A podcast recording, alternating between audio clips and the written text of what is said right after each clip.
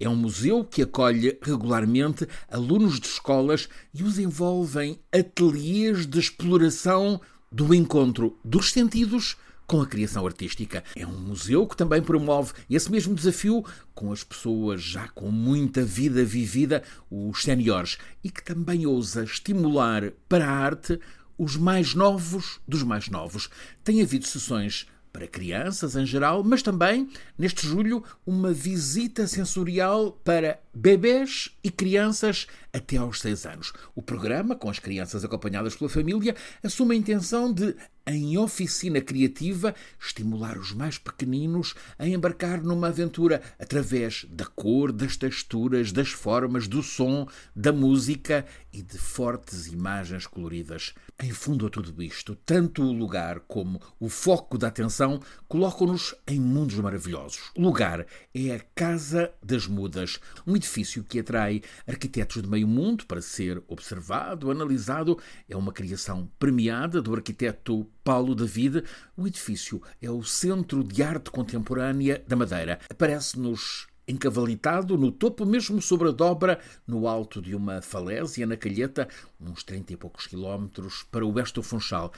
Do edifício, lá no topo dos socalcos vulcânicos e que encaixa em harmonia plena com a paisagem, a vista exterior é imensa sobre o Atlântico. O autor, o ateliê do arquiteto madeirense Paulo David, está distinguido, por exemplo, pelo júri do prémio da Fundação Alvar Alto, o finlandês que se impôs como arquiteto total com a natureza e o ser humano no centro da filosofia criativa. Corresponde à sensação de quem contempla esta Casa das Mudas na Calheta.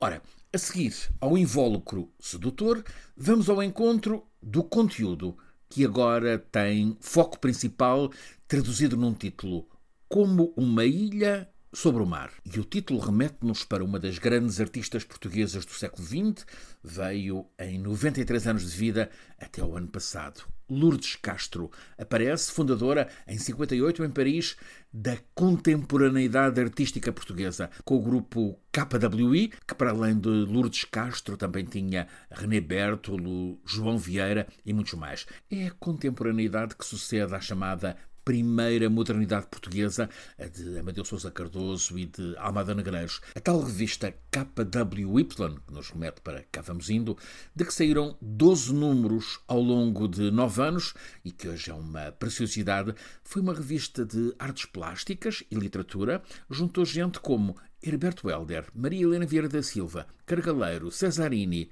Helder Macedo, muitos mais. O primeiro número tem na capa uma serigrafia, precisamente de Lourdes Castro, e foi ali que Lourdes Castro se revelou com um estilo único, avançou da pintura e da serigrafia para a experimentação pioneira de materiais, como por exemplo o plexiglass, criou a série de silhuetas com o título Sombras Projetadas.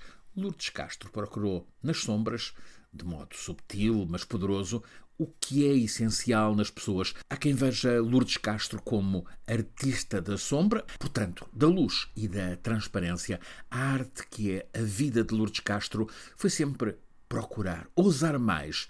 É o que fez também ao entrar pelo teatro de sombras, utilizando luzes e a sombra do corpo. É reconhecido como deslumbramento o Grande Herbário das Sombras está publicado em livro, edição da Sírio e Alvim em 2002. É a fixação que Lourdes Castro fez sobre papel heliográfico das sombras de 100 espécies botânicas. O culto do mundo natural, da natureza, é uma escolha de sempre de Lourdes Castro, daí que, quando tenha começado a retirar-se, tenha decidido voltar à sua madeira natal e viver perto da floresta magnífica Lauri Silva. Agora é precisamente na Ilha da Madeira que Lourdes Castro está a ser celebrada, num edifício que também é um prazer para os sentidos, a Casa das Mudas, com o mar lá no fundo.